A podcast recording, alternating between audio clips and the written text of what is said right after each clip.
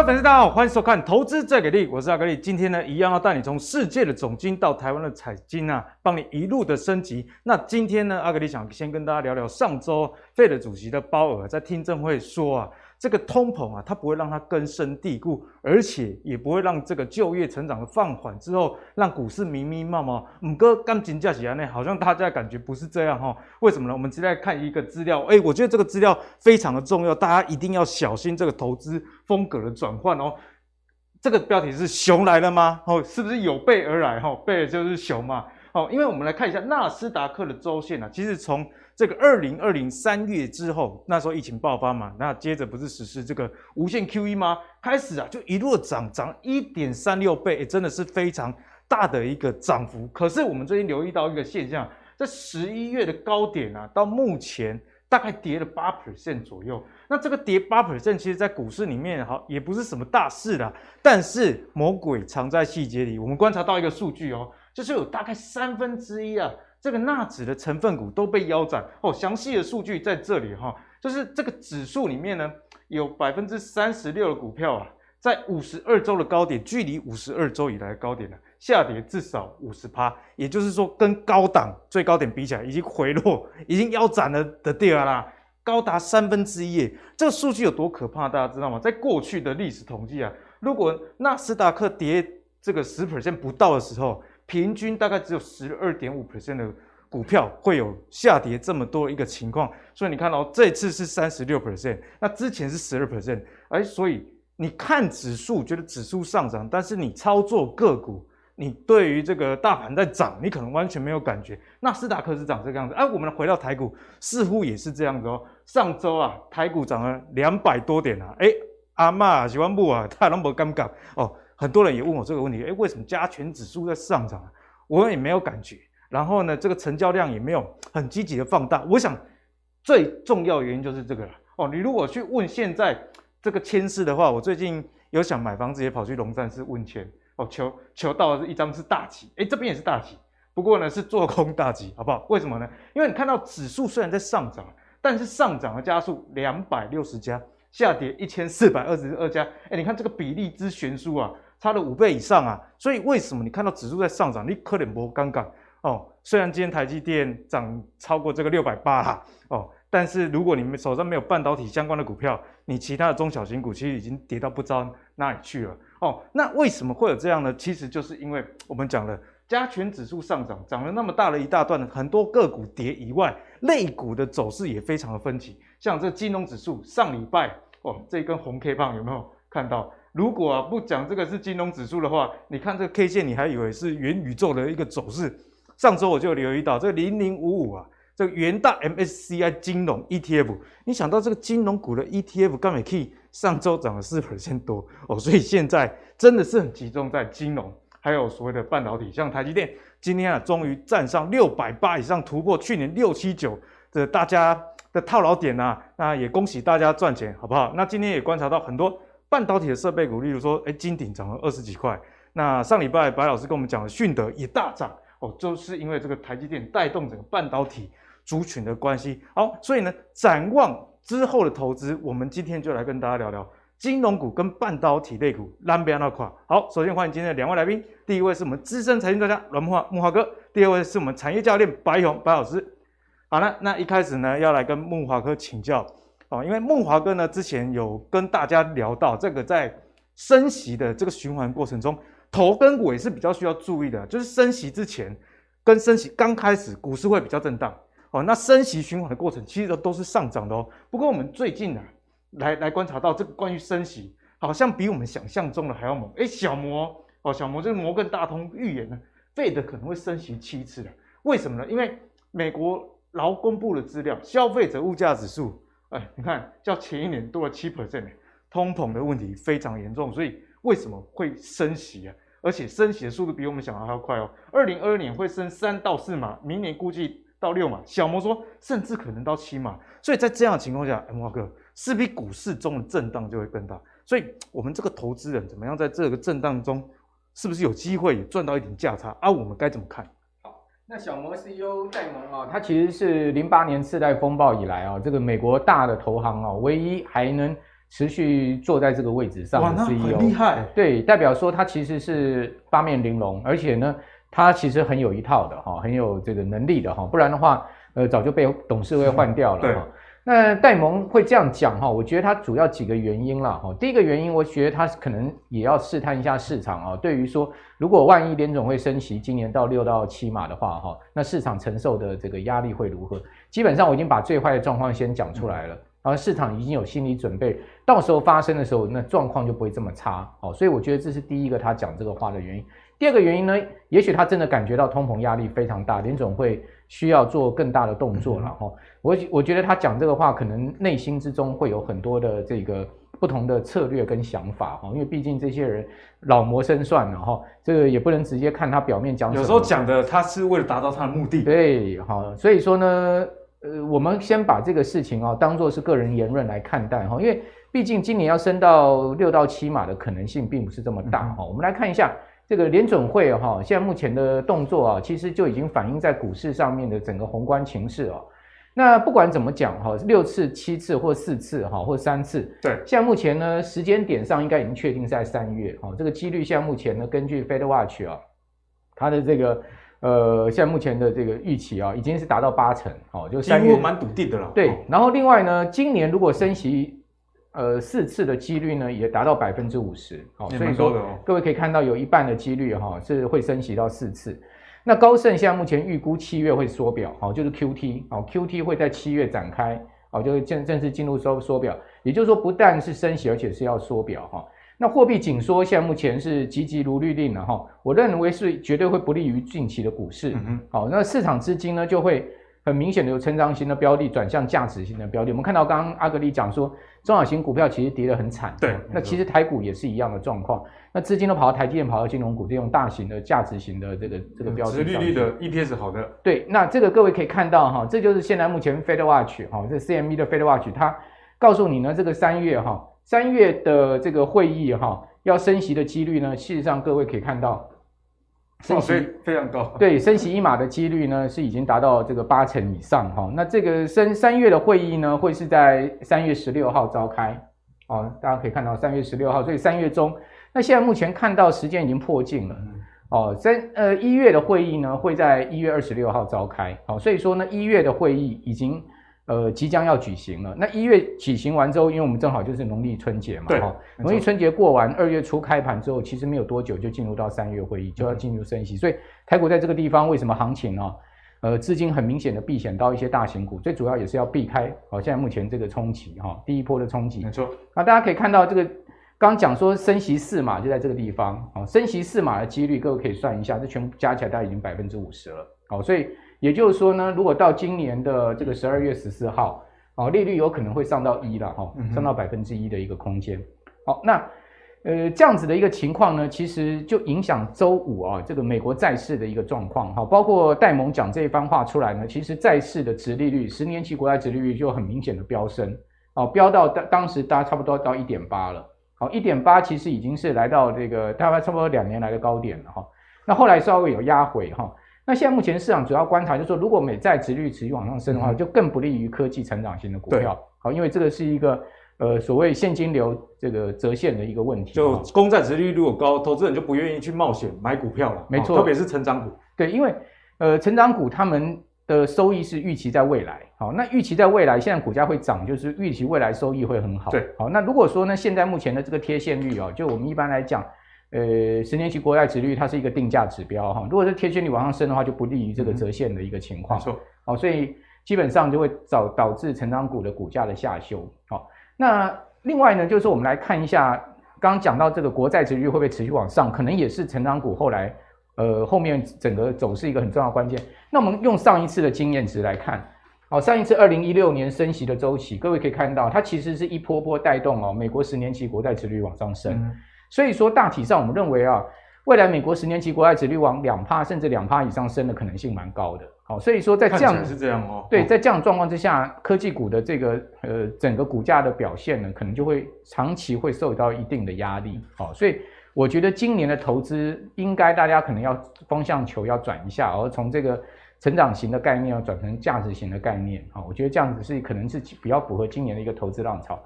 那大家可以看到这张图也告诉你了，就是说这是科技股指数，这个是十年期国债的一个表现哈。大家可以看到这个殖利率往上升的时候呢，其实科技股它们就会出现比较明显的压回哦。所以说，呃，殖利率往下掉，诶，科技股指数就会比较明显的往上升。好，所以说在这样状况之下哈，其实大家就必须要去知道说，呃，为什么最近中小型股票贵买指数已经跌掉六趴哦？呃，大盘还涨一趴，今年以来啊，两周来这样状况，所以就是这个投资风格转换了啦。对，投资风格在转换，所以说我们在今年这个投资风格转换在换挡的一个过程中，可能很多人卡卡了，这个是比较正常。那但是我们觉得这个档还是要换过去，好，所以说建议大家可能还是要跟着这个潮流走。所以在股市里面，大家还是要记得换挡啊。所以呢，延续着刚刚跟木华哥聊到这个美股的状况啊，其实最近美股也有很多重要的公司哦，这个财报都要陆陆续续的即将来公布了啦。那木华哥这这边就要跟你请教，有时候财报公布的时候，往往就是这个嗯一个催化剂。那在催化剂产生的情况下，哎，投资人是不是该趁这个时候落跑？或者是说，这个财报公布的时候，难免会有一点红绿的转换震荡？如果是大胆，而且是有硬底子的投资人，可不可以趁这波财报公布啊，来找一些机会？确实可以哈。基本上，我觉得科技股跌升之后，它还是会有反弹的空间啊，只是说它会变成是回升创新高，这就有疑问了哈。嗯所以说呢，我们今年投资的策略应该是等科技股跌升之后哦，逢低去捡哦，捡它，还是可以玩科技股，只是不是现在。对对对。哦、那如果说现在观众朋友手上满手科技股的话，我会建议说适度要做一些减码。就像就像阿格力所讲的，趁这个财报公布期间呢，美国美国股市表现的还 OK 的情况之下，哦，先跑一点哈，空出一些现金，我觉得会是比较好的哈。因为各位可以看到，纳斯达克一百指数哈，今年以来它其实是掉下去，大概差不多五趴左右哈。但是你可以看到有一些获利不佳的科技股，它们其实跌幅是更大的。嗯、哦，这个就是刚才你所讲的，为什么纳萨克指数里面有三分之一，哦，它其实已经从五十二周高点下来腰斩，腰斩，哦，股价腰斩。最主要原因就是因为它们本身，它们本身过去都是靠成长概念，而没有什么实质获利的概念。哈、哦，好，那所以说呢，今年股市我建议大家这个要注意高风险，哈、哦，高波动，所以可能要留意科技股的卖压还没有告终。哦，初期。股市呃升息初期啦，股市下跌的几率高。对，那升息半年之后，股市会重重回多方走势。这 那根据这个节奏，那大概就是今年九月，大概第三季快结束的时候，可能是比较好的时间。应该这样讲哈，升息初期啊，其实就是今年三月哈，因为就要开第一枪了嘛。对。那标准普尔五百指数过去的经验是这样哦，升息的这个初期的三个月内，它大概会跌掉五趴，五趴到六趴。对，纳斯达克指数跌幅更大，它会跌到十五趴。所以科技股。科技股跟这个纳斯达克指数就相对又差距很大，太可怕了。但是升息半年之后，哈，那那个标准普尔五百指数会转为上涨六趴，好，所以说也就是说半年之后，大概股市就会恢复一个多方态了，哈。那但是呢，在升息的那个震荡期啊，其实是蛮难熬的，哈、嗯。那所以说呢，我觉得这样的一个状况可能会在今年再发生，但是今年的状况可能更复杂，因为这一次还有缩表同时进行。我的这个 QD，对，上次缩表其实呢。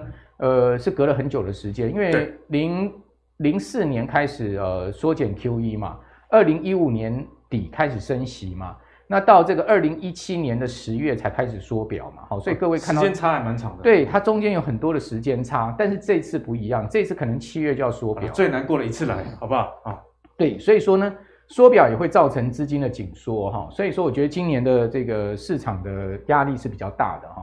那如果以以呃现阶段的策略来看的话，哈，我觉得我们如果用十年期美国国债殖率做定价标准，哈，那国债殖率越高，那当然就越不利于成长股，这个刚才讲过了哈。所以成长股估值修正，在它的主要原因是股股价高跟更高的贴现率。所以大家要关注这公债殖率到底有没有继续往上。所以所以说现在我我个人的策略就是选择一个基期比较低的价值股啊，或者大型的成长。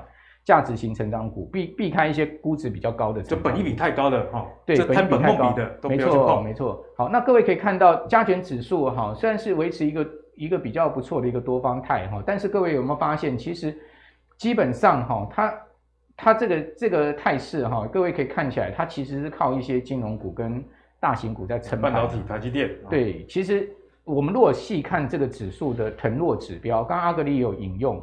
所以腾落指标就是每天上涨跟下跌加速的相减。好，如果说呢下跌加速多于上涨加速，这个指标就往下。好，各位有没有发现它很明显的背离？啊，指数往上，但是下跌的加速比较多。对，那这个背离跟过去都不太一样，过去都是同步的。对，好，但这一次背离，那背离的结果一定什么？就是要修正，要要收敛嘛。对，那收敛就是这个上去，不然这个就下来嘛。好，那大家就是自己去衡量，说哪个可能的轻几率会比较高一点。好，那各位另外看到这个多头排列跟空头排列的加速也是一样哈。根据呃这个玩玩股网它的资料，各位可以看到。现在整个大盘虽然是在往上走，但是呢，短均空头排列的加速是往上升的，而且长均的空头排列的加速也是往上升，而且这两个快要出现一个、这个、不好的交叉，对，哦、可能可能要出现交叉了。那如果出现交叉的话，当然就不是太好现象，因为各位可以看到，如果一旦出现交叉的话，就代表说它这个盘势要出现一个很明显的修整，嗯哼，哦，不代表不不代表一定要大跌，但是它就可能会休休息一个波段。对，没有错。好，所以这个短金、长金你也可以看到，现在目前这个大家注意这个重点哦。那另外呢，其实我觉得今年升到升到六到七是也未必完全不可能。为什么？因为 讲实在的哈，拜拜登最近的民调压力非常的大，压力很大，因为今年十一月。美国要进行其中选举嘛？对，哈，这个国会都要改选。大家可以看到，拜登现在目前的支持度 只剩下四十二趴，够惨的哦。本来是五十六的，对。但是呢，你看到它其实通货膨胀率是上升，所以你有没有发现这两条线正好是交叉的？是有相关性的。对，也就是说，要物价压力越大，拜登的这个民调越差。那你如果是拜登的话，那当然是急着升息啊。对，你就会叫鲍尔他们转鹰嘛。好，所以为什么他们最近布莱纳德这些人都一致性的转鹰？其实我觉得跟这个整个民民民主党现在目前的这个。这个选举的情况，即将要进行其中选举的这个压力是有关系的。好、嗯，那此外呢，各位看到供应链的状况，其实也不见得能完完全缓解。这是中国大陆的这个运价指数，各位看到它其实最近稍微有压回，但是它其实中长线它是升了很多，还是在创高哎。对，那最近其实像我朋友他们也是感谢感受到现在目前整个出货上面的压力哈，就哇这个不管海运空运，他们其实呃都都都感受到那个成本大幅上升，比、嗯、如说。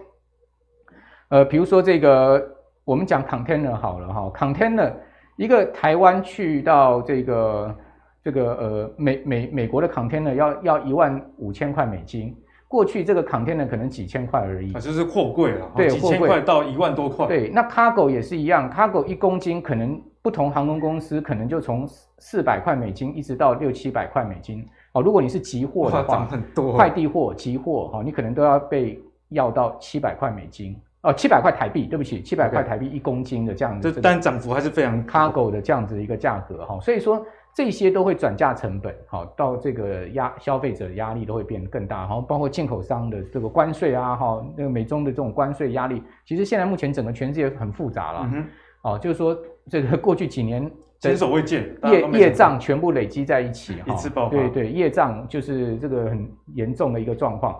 好，那大家说，哎，缩表 QT，好，QT 到底会缩多少？大家可以看到，德意志银行有估出来，那 QT 大概会缩三兆美金。三兆，好多。对，因为现在九兆嘛，哦，九兆现在减三兆的话，就等于六兆嘛，好，就把这个联总会资产负债表缩到六兆。那六兆大概等于升息几码呢？大概差不多等于升息差不多，呃，四到五码。等于升息四到五码，这个几率很高哦，非常高。等于升息四到五码，所以说既既 QT 又升息哦，那就双重压力哈。所以说我们会建议大家稍微注意一下哈，这个今年可能就是说并不是那么好操作空间哈，所以保守一点会比较好。那开年各位可以看到，纳斯达克指数已经跌掉五趴了，道琼是最好只有跌一趴多，好，所以。很明显的，这中间的差距是什么？就跟台股一样，对，投资风格的转换就是在这里显现。投资风格的转换就在这里显现。那到底后面会不会继续跌？好，我用这张图给各位看一下。嗯、这张图是什么呢？它告诉你这么多年来哈，纳斯达克指数开年的表现。好，大家可以看到。今年开年不是已经跌掉最呃最最糟的时候跌掉六趴吗？哦，那这个两周是跌五趴吗？大家可以看到，这是二零二二年在这个地方这条线，啊，表现真的很差。三十年来它是第二差，因为最差是二零零九年。好，当年呢，各位看到到一月十七号这个地方，哦，差不多到一月，呃，这条这条这条灰色线了哈，是二零零九年到一月十七号这个地方，它可能会跌到十趴。好，我们这个地方稍微被遮住哈，这个地方是十趴，所以也就是说。一旦它是走一个开年下降循环的话，它有可能会继续跌。你有没有发现这样的状况？似乎都是有这样的趋势，对，涨就是一路往上攻。所以开年可能一直到这个一月底啊，大家还小心美股的压力都还没有卸掉。哦，尤其是一月底联总会开会，不知道鲍尔要讲什么什么话出来，大家大家大家会比较紧张哈。所以我觉得美股在这个地方，我个人是比较比较这个呃比较这个中中性，然后偏偏谨慎看待。那至于说那个没有赚钱的科技股，它其实都已经腰斩了，高明明嘛嘛，哎，都已经腰斩了。所以说，有些这个没有赚钱的科技股，其实已经被市场很明显的在资金在撤退哈。所以说，在这样状况之下呢，大家可能就要特别去这张图我们看过，我们就略过，可能就要特别去注意这样子。呃，我刚刚有跟各位报告，呃，整体的宏观经济跟金融市场所显现的状况哈。所以，呃，原则上还是还是觉得说这个地方。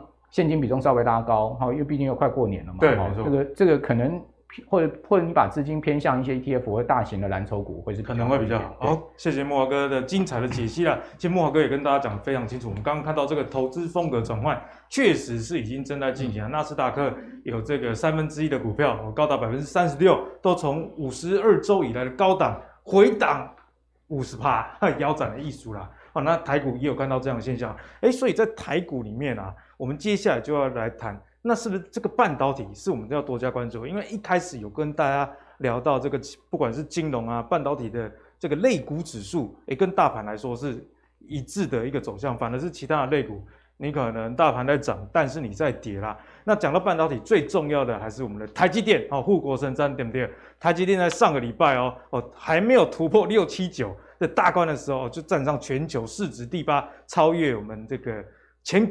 股神哦，我们的巴菲特爷爷，好不好？超越他的波克夏公司，更超越了这个 NVIDIA，成为世界半导体市值最强的公司。哎，真的是大家深感荣幸啊。不过台积电好，其他半导体的这个中下游会不会跟着好呢？我们就来看一下。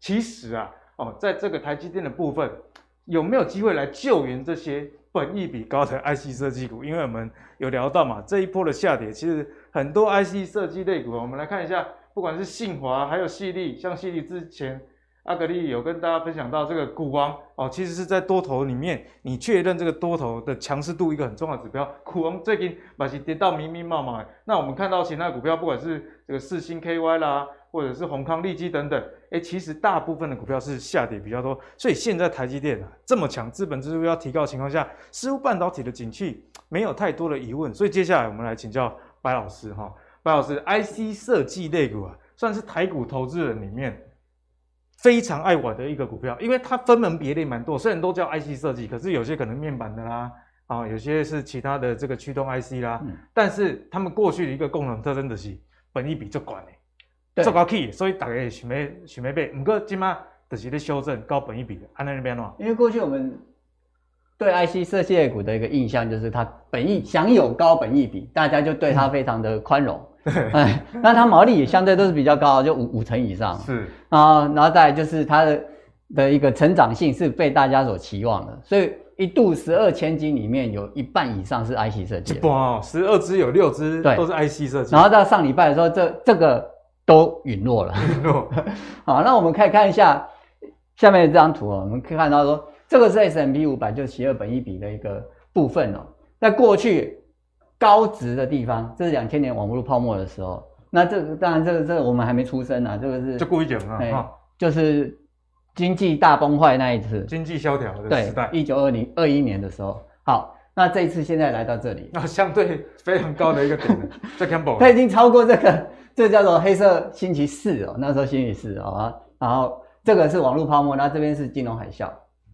啊，所以这个本益比这个修正下来，如果说从科技股的高本益比的直接带来修正到这 S&P 五百就是美国前五百大的一个部分，那才会有一个，就是说整个股市的一个大回档。嗯、但是这个时候，我们来看二零两千年跟现在二零二二年它之间有什么相似点？就是有一些做梦的股票涨得非常多。哦，做梦的股票确实有，那时候是网络泡沫，这边是网络嘛？你只要名字有挂 .com 的，管你是不是真的在做网络的内涵。然后那时候有一档股票叫二三二三，二三二三，这是这是中环，中环。那时候他说他投资了一百家的网络公司，一百家网络公司，那他就飙到多少？他飙了三倍哦，太夸张了。好，这一次中环，我要跟迪士尼乐园合作元宇宙，元宇宙，过来，过来。然后呢，也两倍多。啊，颇有当初的这个味道，对 对，对这个这个泡沫啊，好的，我破掉，那个裂缝好像都出来了。但是呢，还是有可以呃救大盘的，当然就台积电。台积电实在因为太强了哈。它的毛利五成多。我们刚刚讲说，IC 设计业股享有高本益比，然后呢享有高成长啊，它的毛利五成多。一个制造的公司，其实当台积电毛利吧是也是五成多，也是五成多啊。哎，而且它的净值绝对会比 IC 设计业股还要高，产业地位也是不容挑战。那那个那些机器哦，拍档股价搏一搏也也是一个钱哦，而且它根本是有有价无市啊，没有人要，没有人会。老师现在半导体设备非常抢手啊。对啊，那艾斯摩尔它它的东西它是它最多的，而且中国不能买。对啊，OK，好，那。现在半导体指数在这个位置，它靠的是台积电啊。那上礼拜的时候，IC 设计业股其实都回档下来啊。我们看这个 CDKY 它代表，然后这、嗯、它这个回得很深啊，所以说变成说现在已经开始在做本益比的修正，修正啊。然后整个上柜指数它也回到了这个一个相对的一个低点啊。在过年前的时候。如果是中小型个股、中成长型的个股的持有者啊，那这谈起来要减码，真的是多加小心。对，但台积电今天到最高到六八八，我我们刚刚要录影之前看到的，那它在整数关卡部分会有一些压力的。那再来就是说，我们上礼拜有提到的，它的第一季的法说通常都是法说完再涨一波之后，又就就平平平顺下来了。那现在六八八之后，如果到七百的时候，它可能有有平平顺下。所以老师现在如果想追台积电的人，是不是不要追，可能会比较好一点？对，所以台积电呢，操作它的方式可能就是它离短期均线乖离远的时候，你可能先卖一趟。哎，毕竟这个大支的，你说它要一直涨，这个机率相对来说比较低啊。对，那因为要多少钱去把它价格堆叠上来？那今天其实指数还蛮强的，靠的是什么？台积电跟联发科。嗯、那我们看到。IC 设计类股还有哪些可能有机会？就是说，他刚刚阿格力有讲到，就是说，所有的 IC 设计类股其实分很多，什么驱动 IC 啊、电源管理 IC 啊、CEKY 就是电源管理 IC。其实大家分类还蛮多的、哦。对，但要有在这个区块的，它今年还有成长的空间。好，这很重要了。五 G 跟高速运算，因为有一些 IC 设计类股，像是之前跟面板有关的啊，就跌的比较凶一点。对，因为。去年面板是成长嘛？我们看友达、群创都往上走。那面板驱动 IC，像连敦泰啊，或者说是联咏啊，这些我们去年介绍过，它都涨一波上来。但去年涨了，不代表今年涨。嗯哼。那我们甚至可以看到说，去年飙涨的，像三一四一的三一四一啊，金红金红在这里啊，它是两百九十几块跌到这里来的，两百两百七十三块，两百七十三块，也是跌很多，哎，跌了七十块了。啊，这个如果用融资已经追缴了，啊，那但去年飙涨的，今年可能就要休息。如果说它没有在这个踩到这些趋势内的部分，它就会休息了。好，那台积电的展望优于预期的时候，是会减缓市场对二零二二年啊，就是说晶片库存的疑虑。但是呢，不是所有的晶片它都会库存不会累积，它都会有些会累积，像这这种的啊，或者是面板驱动 IC 的啊，这这个就有机会。会会累积，那他们的股价我们就摆一边去看。但是呢，如果说是像智原，那智原它是特殊应用晶片的一个 A ASIC 的这个部分，我们看它营收是这样子持续在往上来。联家军的智原，对，啊，那这个部分呢，它也守住了这个呃季线的一个部分哦，它它就变得有机会。为什么呢？因为它的营收还是跟着。晶圆代工的一个出货成长而跟着成长，就刚刚慕驊哥讲了，你要有实际的业绩了，对不对？哎，你说梦醒了，当然就会看到说昨天这个梦的品质怎么样，嗯、有没有实现？所以老师，这种基本面的 IC 设计类股是不是回到季线啊？如果有支撑，哎，反而大家可以多加留意哦。对，像这种的。就就会变成说，因为它有营收支撑，又有技术面的支撑，再来就是筹码的部分，可能哦，法人开始在慢慢买的，那就可以去做留意。嗯，好，所以这个在 IC 设计类股部分呢、特别大家要留意这个估值的修正。所以接下来要继续请教我们的产业教练白老师啦。哎，白老师在半导体啊，既然 IC 设计类股的部分这个高本一比啊被修正，那 IC 设计类股里面哎分门别类也太多，大家一般人其实比较难研究。那如果我们把范围再缩小一点。好像我这个上礼拜五跟崇越的董事长有幸同台啦，有我看到，对。看你飞猪，他公他公司好，就是这个代理日本信越化学相关细晶圆，是。所以细晶圆既然今年台积电资本支出到四百亿美元以上，那代表说，哎，这对原料晶片原料需求会节节高升，所以细晶圆这一块我们该怎么看？好，我们看到细晶圆它今年的一个需求的成长来源哦，当然是跟晶片的这个成长有关系。因为细晶圆在这个产业地位在这个位置，再来是晶圆代工，晶圆代工要跟他拿什么金块，那一块一块的啊，然后长晶出来，然后切片，切片之后十颗才会变晶片。好，那再下来是封装测试之后呢，才是晶 IC 晶片组。好，那它需求。怎么来的？因为晶圆代工下面的要跟他追货，所以他要跟上面追货。所以看起来产业面来说一点货。是，所以我们拉一个区块来讲，没有涨价的，它就毛利就会掉下来。所以 IC 芯片、IC 设计类股它就有这样的关系啦。如果说它下游的这些买方哦，他已经要跟他杀价了，对，那、啊、上面的呢又跟他加价，那他不就我们刚刚讲它的高本益比来自于它的高成长，哎没了，然后呢？由于它的高毛利，哎，也没了，那那个股价修正就会比较大。嗯、啊，所以说五 G 或者说是，哎，高速运算的这部分，他们对它拉货还没有降价，还是属于属于说啊，我加价，你给我货就好了。所以同样产业类别在这个观察上是非常重要。对，好，所以这个时候呢，细晶圆涨价原因在哪里？因为晶圆代工的缺料。好，啊，他们现在在盖厂啊，又要拿晶圆、细晶圆，又要。有产能，然后呢出货啊，那他出的货就是我们刚刚讲五 G 或高速运算这些。那到二四年的时候，啊，八寸的一个细晶圆呢，它还是有调涨一到两成的空间，其实蛮多的。对，所以我们细晶圆就有三支嘛，环球晶、台盛科跟合金。好，那这三档来讲，刚好价位从高到低都都有任君挑选。对，那。环球晶它现在有个问题，就是说它跟世创的一个合并案。嗯、对，好，那大陆就算通过了，还有德国这一关，那这两个都通过，它才能够去挑战信越的地位。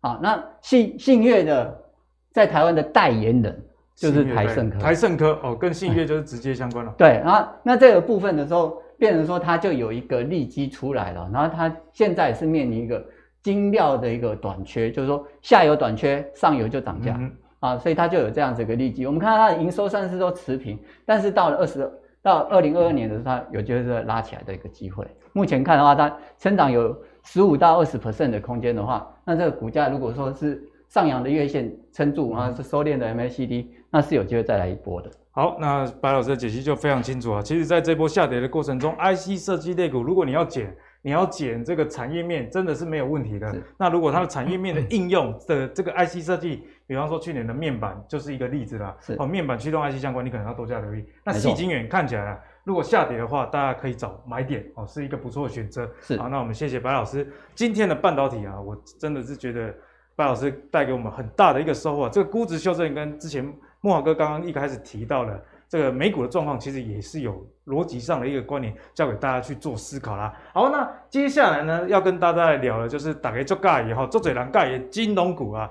哦，我们就来请教莫华哥关于这个金融股，因为我们看到过去啊，如果通膨超过两 percent 的时候，这里总计有十一年哦。那这十一年台湾的这个金融保险指数哦下跌的年份，其实相对来说是比上涨还要少的，那平均的涨幅啊，有九点四 percent，算是不小哎。莫哥，我昨天才刚跟我妈通电话，她跟我说她台新金，因为我之前叫她存股，我说你不要每天那边打打杀杀，你已经六十几岁，存一点股好不好？好了，存十二块，现在台新金比二十啊，所以金融股真的在台湾似乎是不错的选择。那我们看到这个金控的自结获利，在去年也是非常好，整体啊赚了五千八百多亿，然后呢这个。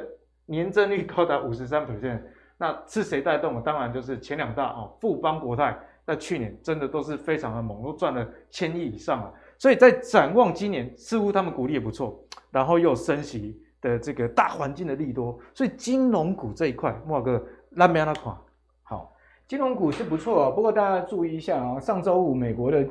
金融股都大跌。今上周五，美国金融股大跌。对，比如说像是小摩，好，就是戴蒙，好，他发言之后啊，这个小摩股价跌了五趴到六趴，五 percent。对，很夸张。那只有一家银行涨，就是富国银行，好，富国银行股价大涨，哦，那其他像美银啊、花旗啦、哦、大摩啦，全部都跌。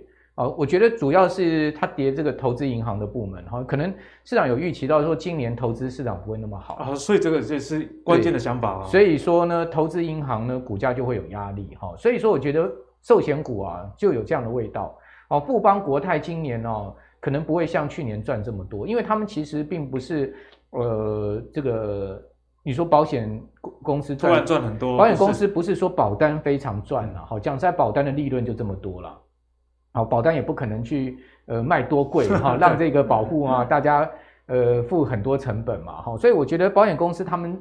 呃，真正的利润来自于他们的投资部位的获利哦，就是收进了这个保费转投资，所以国泰富邦他们去年最主要有那么亮丽的这个税后啊，最主要是因为他们投资台股、国外的股市啊，还有债市获利的关系，好，所以今年如果股市没有那么好的话，恐怕他们今年的获利就会受到影响了哈。对，所以我觉得今年着眼可能我们会把它放到是银行的部分，银行股。对，大家可以看到哈，金融股的特性是什么？金融股啊。呃，通常跟电子族群呈现会是一个跷跷板的现象，很少两个一起好。对，所以纯股族呢，注意股息殖利率。那但大家注意，股价涨越多，会压抑殖利率的空间。没错。好，那另外升息的话是比较有利银行业，嗯、但不见得有利保险业。好，那这很重要哦。对，保险业，因为他们还是会在升息下面，这个投资的部位哈，可能获利不会有像过去那么好。另外，金融股不会快速填息哦，所以除息前股价比较容易见到波段的高点。好，这是我我我个人的一些。呃，心得哈，大家可以看到，诶，金融股今年的这个是金融股今年的除息概况，好，就去年他们的盈余了哈，去、嗯、去年盈余到今年的除息，我举一档例子哈，大家可以看到，值率最高的是这个群益期，好，群益期货，好，我们如果把所有的金融股列下来，群益期货的殖利率今年是高达七趴多，非常高，非常高，好，但是我们来看一下群益群益期货的走势。你有没有发现它 除息前拉高之后，对，它其实今年到现在都没有填息哦。摩尔哥，这五二零到现在都没跌没跌，都没有填息哦。所以说基本上你从这一点就可以发现，就金融股它其实填息是比较慢，它都是除息前拉高。嗯、所以我倒是觉得过完农历年后，如果大家要去参参与金融股的投资的话，哈，你不妨去注意这种特性，赚除权息的行情，不要赚股利。对对对对，股利的话，因为你还有扣税的问题嘛，而且它没有填息的话，基本上你是赚不到股利的。好，那另外。这是今年各家金融股的 EPS 的预估哈，这我们根据呃这个 Min 理财生活杂记这个他们他的资料，对他他所统计出来的情况哈，大家可以看到，诶，今年的话哈，其实殖率相对都不错哦。各位看到预估殖率，彰银有三趴，好，金城银有将近六趴，好，台中银也有将近六趴，台企银四趴多哈，高雄银五趴多，联邦银有六趴多，远东银五趴二，好，安泰银四四点八，各位看到。银行股有没有？对，好，银行股其实都至少在四趴到五趴，甚至到六趴的话，我觉得大家可以注意这个。其实银行业其实就没有我们刚刚讲那个寿险业今年投资投资的问题收益的部分，他们这个赚的话就是一个真枪实弹的赚，而且今年升息的话，他们的利差空间拉大。其实对啊，比方说这放了房贷，利息可以收更多。对，他们就其实对他们的这个本业经营来讲是更有利的一个情况哈。那。那富邦金的殖利率是六点五五，哈，这是预估啦。我要强调这是预估，就、嗯、去年的 EPS 好看，所以殖利率高。对对。然后呢，国泰金因为前一年的它殖利率就三趴多嘛，哈，因为去年获利大哈。那国泰金也有五点五哈，玉山金很高七点六哈，然后呃对这个开发金很高七点六，然后因为开发金大赚，凯基赚了超过一百亿啊。然后元大金因为元元大正赚了超过两百亿，好，所以说它元大正这个海赚啊，去年。哦，所以说元大元大的这个 EPS 将近六趴哈，然后还有你刚刚讲台新金的四点五，星光金也六趴多，哦，国票金接近四趴，稍微是弱一点哈，但因为它算是小型金控了哈，永丰金因为永丰正大赚，好，所以说六趴多，哦，中信金五点八趴，第一金有四点六，王道王道银行的话，各位看到四点八哈，日盛金四点九哈，然后呢上海。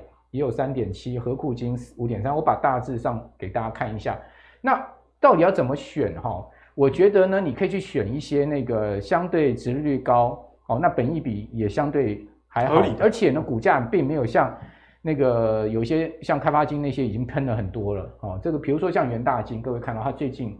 哦，是比较明显的，这个开始动起来，有一点点这种感觉啦，因为它其实先前都没有涨嘛。而且摩尔哥就像你说的，这个填息弄这半年啊，嘿，它它其实还没有还没有完全填息，对，啊、对不对？反而填息那个除息前涨一大段。对，那你有发现，哎，它好像有一点要除息前那种这种这种味道。哦，所以我倒是觉得大家可以呃去注意一些这个呃所谓比较没有寿险包袱的。哦，那不是说寿险相关的不好，对，而是说他们今年的获利变数可能比较大一点。对，他们今年的获利，一般来估的话，去年富邦金有十二块多嘛，哈，一般市场估今年富邦金 EPS 大概有十块左右，哦，所以说会稍微获利会稍微衰退一点。嗯、那联邦银的话，获利很出色哈，各位可以看到联邦银，但联邦银股价比较明显的拉升了啦。哦，所以说大家可以注意一下，就是说银行股啊，或者是说寿险股哈，我觉得我个人会可能比较偏爱一下这个银行的。如果以金融来选的话，哦，从我们刚刚讲的这些种种的角度来看，我可能会比较偏爱一下这个银行股的部分。对。好，那谢谢慕驊哥帮我们做了一个很精彩的解析。其实，在金融股的部分，阿格里也非常认同这个木华哥的看法，因为有时候啊，金融股你不能只看殖利率，其实这个是相对来说比较危险的。虽然你用这个殖利率来看金融股，不失为一个好的方法，可是你去了解这些金控背后最大的获利来源，哎，这点可能是更加的重要的哦。例如说，像元大金，刚慕驊哥有提到，哎，填息啊，都还没有填，为什么呢？因为台股去年下半年这个。证券成交量的均量下滑非常非常多，那元大金有百分之六十几都是来自于这个元大证券的收益，所以自然它跟以银行为主体的，例如说像中信金哦，那中信金在国内放贷这个呃房贷是。第一名的银行啊，所以升息对他来说就是相对比较有利，所以这个股价强弱其实都是有原因的。那去年 EPS 很好，这些寿险股他们主要是靠投资赚钱嘛。那既然既然今年哦，慕驊哥刚刚一开始有跟大家提到，这股市波动比较大，万一整个股市反转直下的时候，其实啊。这个寿险类股也是会受伤，像二零二零就有这样的状况嘛。所以呢，今天不管是半导体还是金融股，相信大家都有很大的收获。那记得产业逻辑，我想这个是在股市下跌的时候，你有没有勇气去解？以及当你不小心短套的时候，有没有信心续报？等到逆转胜那一天来临，很重要的一个依据就是对产业的了解啦。那如果你喜欢阿格力这样的内容，对产业的理解也非常的认同的话，欢迎到这个 Facebook 跟 YouTube 订阅，投资最给力哦。我们下期再见，拜拜。